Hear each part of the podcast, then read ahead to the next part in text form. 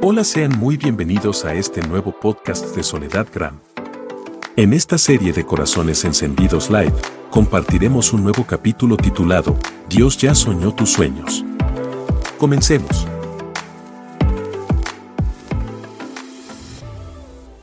Asimismo, ahí yo te invito a que eh, dispongas tu corazón a hoy a recibir palabra de Dios. Dice su palabra que a los que aman a Dios, todas las cosas le ayudan para bien. Dios tiene un plan para nuestras vidas, ya lo trazó desde que él escribió en los renglones del libro de la vida, él ya escribió un plan para cada uno de nosotros. ¿Y qué más eh, buscar la referencia ¿no? en esta historia que se me viene a la mente, la historia de José, de José, el muchacho, el rey de los sueños, como algunos lo, conocen. Tal vez conocen la historia o tal vez no lo conocen, porque yo sé que me están viendo también personas que no conocen eh, a Cristo, pero ¿sabes qué? Muchas veces hemos oído esta historia y, y, tal vez debo decir, uh, pero yo ya lo sé, pero no es solamente una historia. Eh, déjame decirte que esta historia, en el proceso, en la necesidad que tú te encuentres en este momento, Él va a marcar a tu vida y va a hablar a tu corazón. Eso es lo que marca la diferencia. Eh, no solamente es una historia que te informa, sino según en la, en la posición que hoy vos te encuentres de ese lado, el Señor va a ministrar a tu corazón y a tu necesidad. Y sobre todo Él va a transformar tu vida. Yo lo creo. Creo que es así, claro, sí, Señor. Y creo en tu palabra que es viva y eficaz. Aunque la escuchemos miles y miles de veces, Señor se nos va a revelar de diferentes maneras y nos va a revelar nuevos misterios y nuevas cosas con la misma historia. Entonces, esta historia de José lo podés buscar en Génesis eh, capítulo 37. Es muy largo y el tiempo aquí en el programa apremia. Así que voy a tratar de resumírtelo en mis palabras de una manera práctica y sencilla para que tú lo puedas entender para los que no conocen esta historia. José era el hijo número 11 de Jacob y Jacob tenía muchos hijos eh, y a la edad de 17 años eh, José fue vendido como esclavo por sus hermanos y luego fue comprado por Potifar, que era una persona del gobierno del, faraón, era capitán de la guardia del faraón precisamente, pero ahí podemos ver cómo José, inmerecedor de este destino, que ahora te lo voy a contar, eh, se conservó fiel al Señor y continuó obedeciendo los mandamientos, los mandatos de nuestro Señor Jesucristo. Eh, sus hermanos tenían mucha envidia, muchos celos por José. Eh, ellos notaban esa distinción que hacía su padre Jacob con él, precisamente, tanto así que le regaló una túnica de colores específicamente para él, para José. Y viendo a los otros hermanos que eh, araban la tierra y que sembraban y que iban a cuidar el ganado, ellos veían que eran sus manos, eran muy trabajadoras y José era el hijo eh, preferido, digamos así, preferido de, José, de Jacob.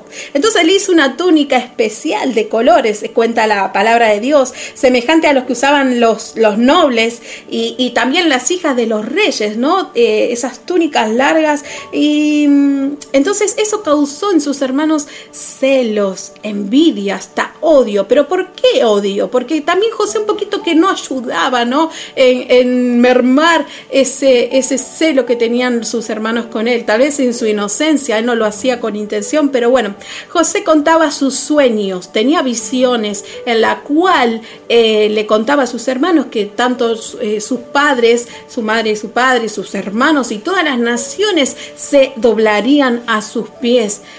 Y esto tremendamente los hermanos me decían, pero estás loco José, ¿cómo, cómo me voy a inclinar ante vos? y eso causó odio tanto así que lo vendieron como esclavo y antes que venderlo como esclavo intentaron matarlo. Esto es tremendo, ¿no? Y lo echaron a un pozo. Y yo, me, yo pensaba, digo, ¿cuántas veces no eh, tenemos eh, situaciones así que, que, que, vemos el logro de otro y decimos, ay, ¿por qué le va bien a él y a mí no? ¿Y por qué vemos el proyecto del otro y que renace y que el mío me, me, me cuesta horrores? Pero lo importante que José en esta historia, él guardó su corazón. Y ahí la palabra de Dios dice, guarda tu corazón porque de él mana la vida. Entonces, lo que planearon sus hermanos, en este caso Judá, dijo, ¿de qué ganamos con matarlo? Eso es lo que cuenta y revela su palabra en esta historia.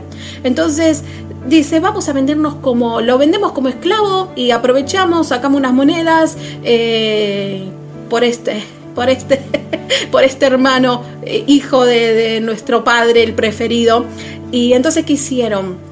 sacaron la túnica, lo vendieron a unos ismaelitas que vendían eh, inciensos, eh, joyas, y lo vendieron. Lo vendieron ahí por un par de monedas, se lo sacaron de encima, pero también fueron a contarle a su padre una gran mentira, que su, que su querido hijo había muerto. Entonces, ¿qué hicieron? Eh, de la túnica, mataron un cordero, lo llenaron de sangre y fueron a llevarle esa túnica que era especial, distinguida a su padre. Y su padre se rasgó las vestiduras de tristeza, cuenta la historia, y, lloraba, lloraba de dolor y dolor por su hijo. Así que muchos años estuvo sufriendo Jacob por su hijo José. Tanto este dolor que sus hermanos también cargaron que culpa, culpa. Entonces, eh, cuando a veces eh, pensamos, digo, y bueno, estas cosas que me suceden, las traiciones, y, y por qué me hacen mis hermanos esto, y por qué mi, padre me falla, y por qué mi madre. Entonces, eh, a veces tratamos de, esto es lo que hace el enemigo, tirarte a un pozo, tratar de matarte, matar tus sueños, los planes del nuestro Señor que ya planeó para tu vida. Entonces, eh, una vez estos eh, vendedores, estos compraron a, José, fueron a Egipto y lo vendieron a Potifar, que es este guardia oficial de, Faraón. Y, y, yo me pregunto, ¿no? ¿Hasta qué punto José, de verdad, a veces nosotros decimos, tenemos días malos, hoy, hoy perdió Argentina. día malo. Pero el día malo y la noche oscura le pasaba a José. Esto es el día malo. La noche oscura esa donde vos no ves que no hay salida, que estás en ese pozo, en esa cárcel y que nadie va a venir a rescatarte. Ese es el día malo. A veces vemos tantas pequeñeces durante el día y vos uy, qué día que tuve hoy, qué, qué difícil, cómo se me complicó y mira, se me rompió algo del auto, uh, em, no sé, eh, se, iba haciendo los mandados y se me rompió la bolsa, qué día malo. déjame decirte que la historia de José es una noche.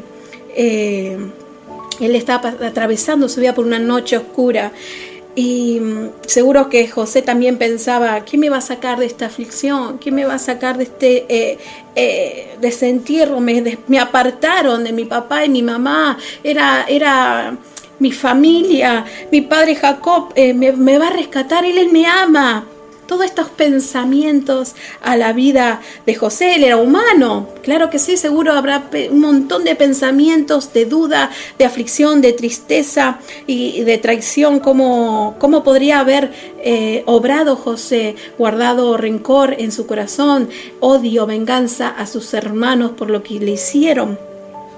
De pronto toda la vida de José le fue arrebatada. Entonces, ¿dónde quedaron esos sueños? Y esas promesas que Dios le había dado. Visiones donde todos se inclinaban ante Él y de a poco se habrán querido desvanecerse en su interior. Porque habrá visto, para mí ya todo está perdido. Pero déjame decirte que 10 años José sirvió a su amo Potifar, fiel, fiel, muy fiel a su amo. Eh, y el enemigo seguro queriéndole afirmar, nadie va a venir por ti, José, ¿eh? acordate de esto, pensamientos que, que, van a venir a su mente, pero él, él fue fiel a Dios, servía a su amo y sin embargo su corazón Él era fiel a Dios y a sus promesas. Potifar a su vez tenía un favor y gracia hacia José por, por, verlo como tan servicial y, ahí un poquito de luz, de esperanza para José había. Por fin un poco las, las aguas se calmaron, pero pará. Todo empezaba a mejorar hasta que la esposa de Potifar empezó a tener pretensiones, intenciones sexuales con José. Esas, esos pensamientos lujuriosos. Y sin embargo la tentación tenía constante todos los días de que se levantaba José hasta terminar el día. Pero él siempre se mantuvo ahí íntegro para no pecar contra Dios. Su integridad era más importante que le costó la libertad. Fue a prisión, al calabozo José era escogido, ojo, elegido por Dios, pero su vida empezó a ir para abajo. A veces cuando tenemos grandes llamados, el Señor nos llama y tenemos más grandes el llamado, más grandes también son las pruebas. Entonces Dios quiere que sepas que tu vida no está perdida, que Él puede sacarte de ese calabozo tan pronto, así como a José, que en la victoria el final de esta historia lo puso como gobernador de todo Egipto. Ese sueño se cumplió. Pasaron 10 años, dos años de prisión, de calabozo. Muy, muy, duro el proceso, claro que sí. Le costó, pero también maduró espiritualmente como persona y también emocionalmente, porque él pudo haber cargado odio, rencores, resentimientos, pero Él guardó su corazón. Entonces, si estás pasando por una noche oscura, los no que vienen a tu vida y, que esos que tu promesa no se va a cumplir, cree en el Señor Jesús que te va a levantar y te va a restaurar, que Él te llevará al diseño original. Muchas veces somos nosotros mismos que no nos alineamos a los planes de Dios y nos vamos, caminamos por la, la vereda que se estrecha, pero nos vamos por otro lado. Nos apartamos del diseño original de nuestro Señor Jesucristo. Nosotros tenemos un destino. Decimos, ah, ya estamos predestinados, pero ojo, es tu responsabilidad estar alineado al plan de nuestro Señor Jesucristo, seguir su voluntad con nuestras actitudes íntegro, e humildes. José tuvo que lidiar con un destino inmerecido. ¿Por qué a mí? ¿Qué habré hecho?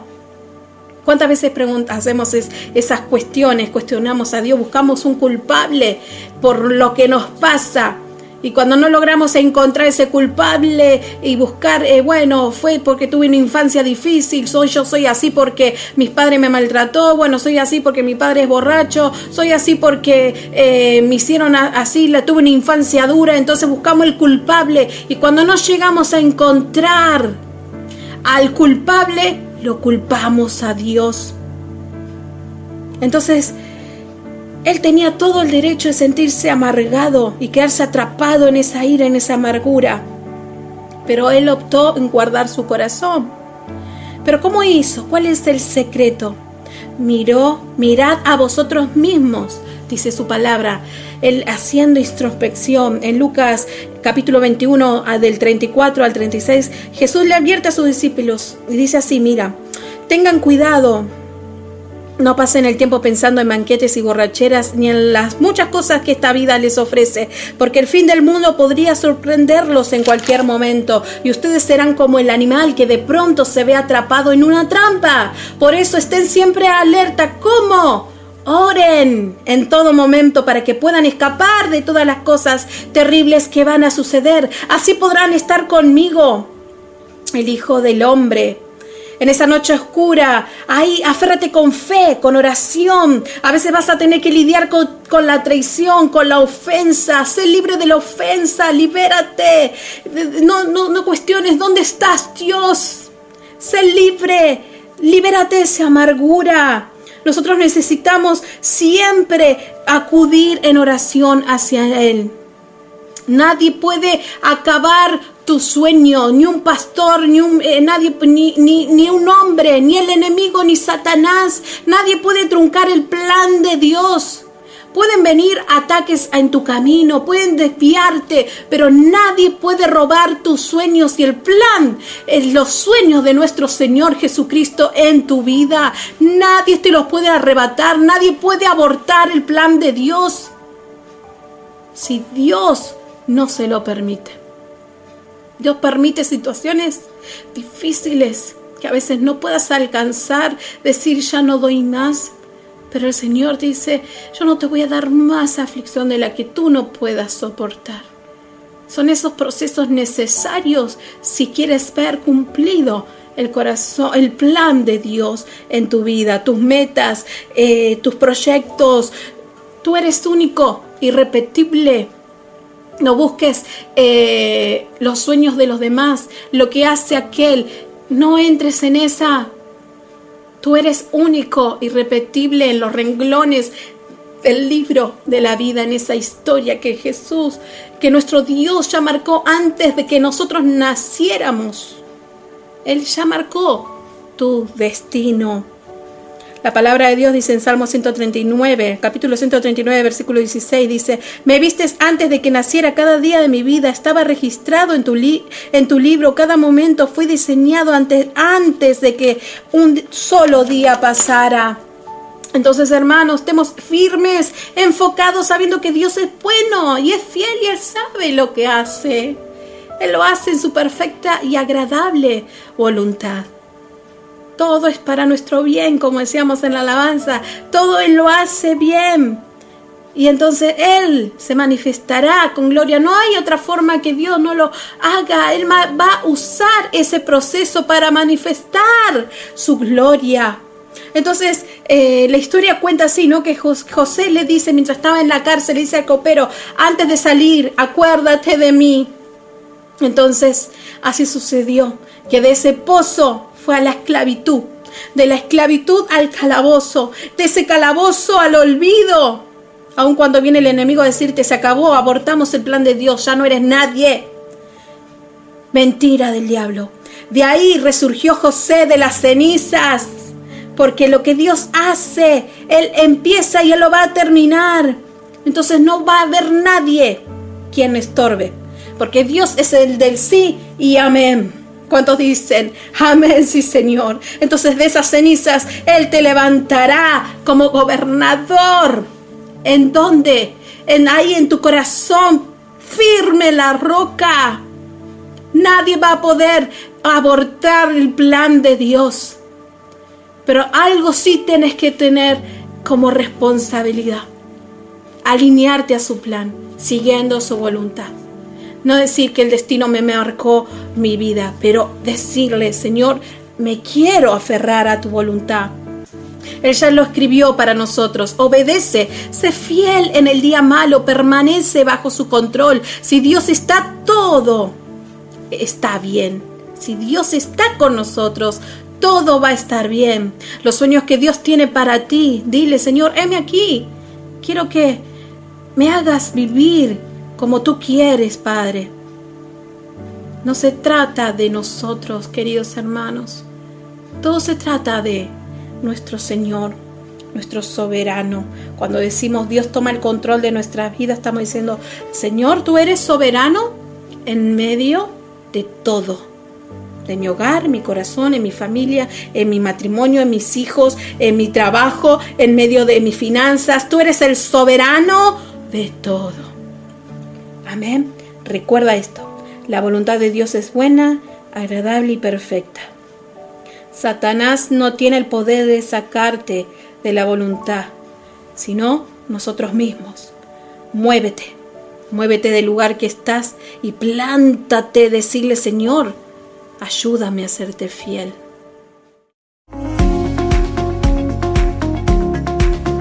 Esto fue un nuevo episodio del podcast de Corazones Encendidos Live con la conducción de Soledad Gram. Síguela en todas sus redes sociales y escucha su música en todas las plataformas digitales. Si deseas ver los videos musicales y el programa Corazones Encendidos Live, busca a Soledad Gram en YouTube y activa las notificaciones. Si te gustó, síguenos con la opción seguir y te esperamos en el próximo episodio. Diseño sonoro y producción general, Gustavo Córdoba. Muchas gracias por escuchar.